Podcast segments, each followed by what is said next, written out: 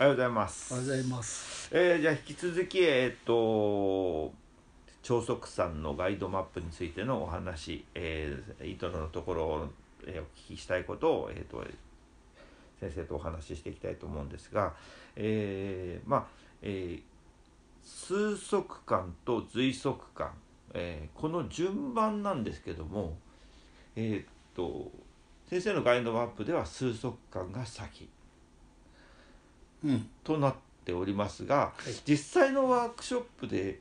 やるとうーんなんかこういろいろ混ざってるような気がするんであのえっ、とまあ、えー一番こう、えー、と身体体勢感覚の中でも一番分かりやすい手のひらのこの感覚のところから1合目が始まるんですけれども、うんそういうところで体にこうの温かみとかあとは、えーそういうところっていうのは比較的まあえっ、とあまりその数字っていう概念がないような気がしてなぜ数則が一番最初なのかなっていう。えーっとこれはあのうーん伝統的にうん息を数えるうんというのを最初に持ってきてるからですね。あの確かにおっしゃったように最初から随足いか息を数えるということをしないでうん随足から入る方がいいかもしれません。うんうんというより数足感っていう、うん、随あの随足感っていうのにも多分あの数足感に前期中期後期みたいなのがあるのと同じように、うん。最初に聴診として要はお腹が膨らんだりへこんだりするのを感じてくださいとか、あの鼻から息が入ったり吸ったりあの出たりするのを感じてくださいっていうところを、うん。要は随足とするかしないかだと思うんですけども、うん。要は息は数えてないけども、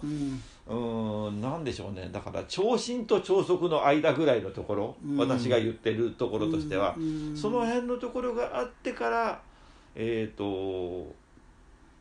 あの通俗感に入っていくっていうの方がなんとなく、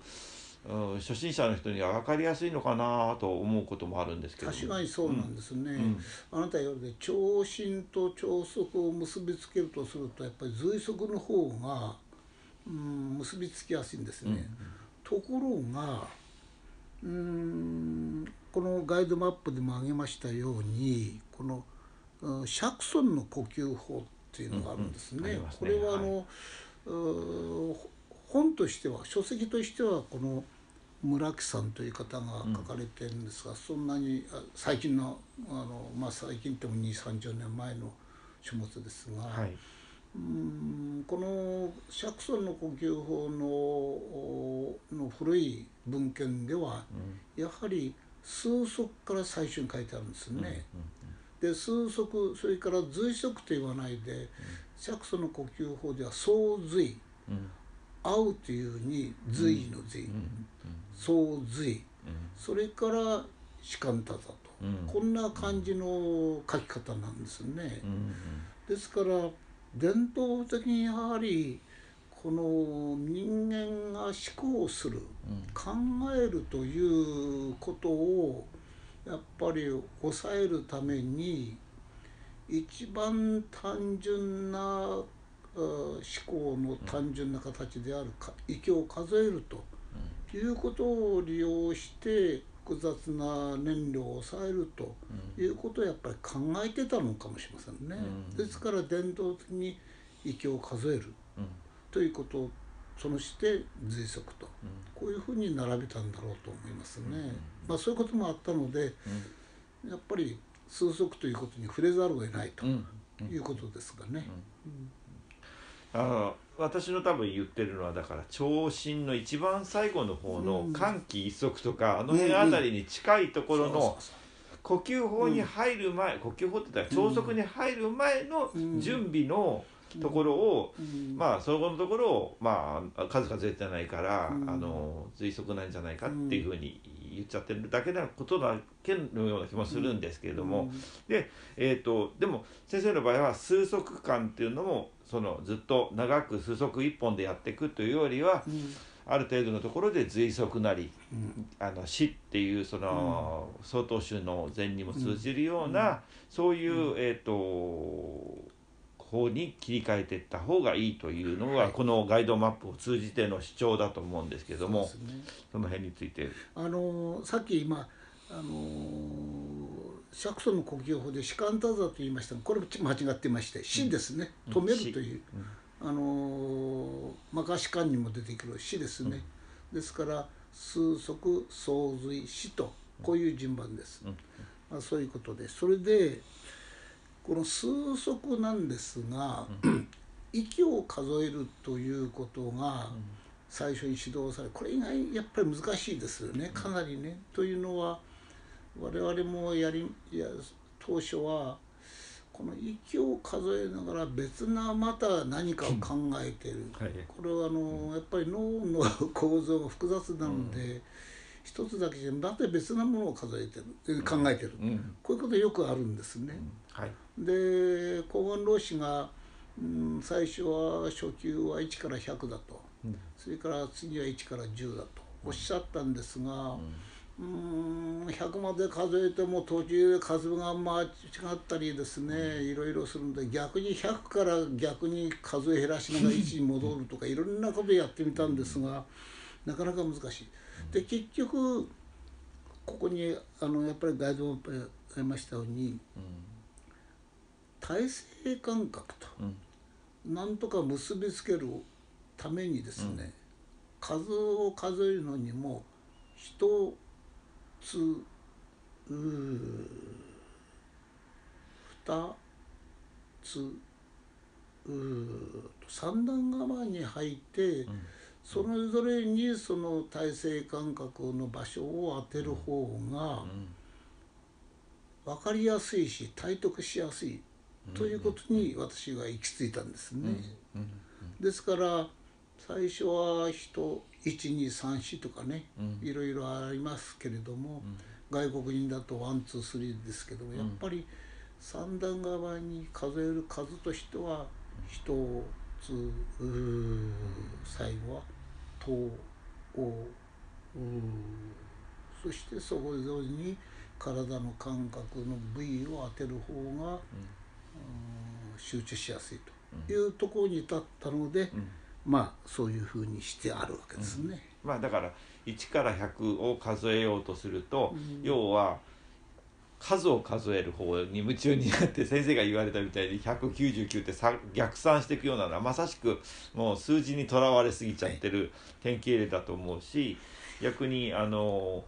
え普通にあの数則で1から10まで数えるっていうのをやったとしてもあの多分皆さんご経験あると思うんですけれども何年かやるうちにどんどんどんどん上手になってきて息もあの数えてはいるんだけど先生言われるみたいに他のことも一緒に雑念が並行して浮かんでて 平気で両方とも考えられるようになってくると数則感っていうのもなんか一つあの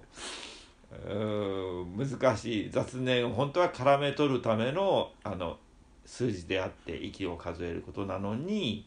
えー上手になりすぎちゃう。だから逆に最初の方初期の方の方が、えー数字息を数えることに集中しやすくて効果は高いのかなと思うし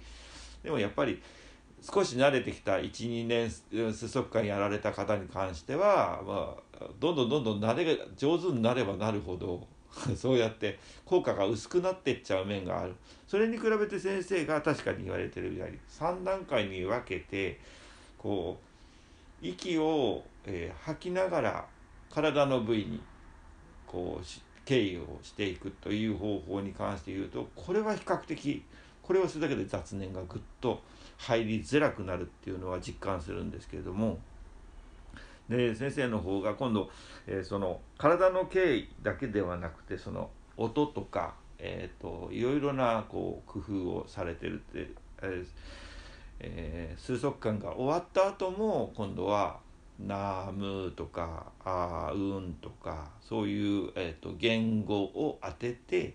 えー工夫されていくっていうのがこのガイドマップのこの先の展開だと思うんですけども要は数足感と随足感の一番の違いって何ですかね？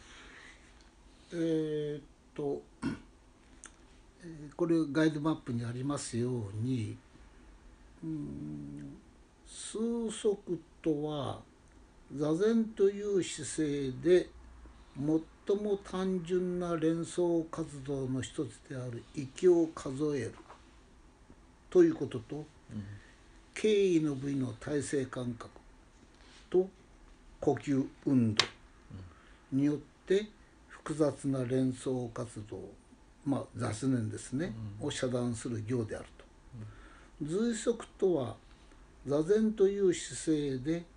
敬意の部位の体勢感覚プラス呼吸運動によって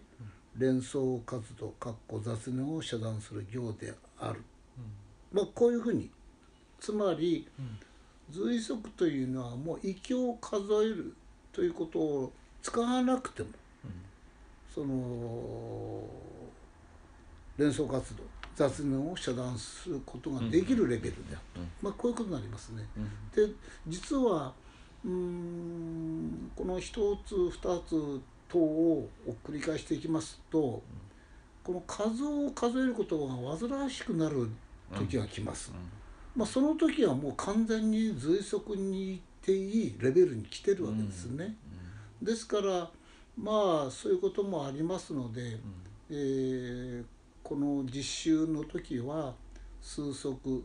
随足またその先に、あのうできるだけ、あのい一中古の間にですね、毎日の一中古の間にでもそれを繰り返すということはうんはい。いいと思いますね。うん。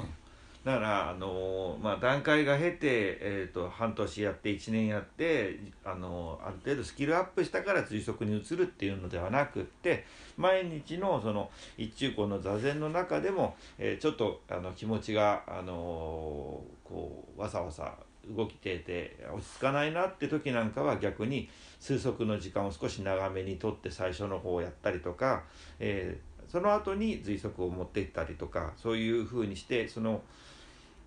何年経とうがその数足もしながら随足も取り入れていくっていう方法でまあ本当にあのしっかりとマスターできればいきなり随足からでもっていうことはあるんですかね。そうですねそうだと思います。うんですから一つにとらわれずに、うん。どんどん先にこれこのガイドマップで言いますとどんどん先に行っていただくと。うん。そうすると先に行けばうん。あの最初の頃のやつは簡単に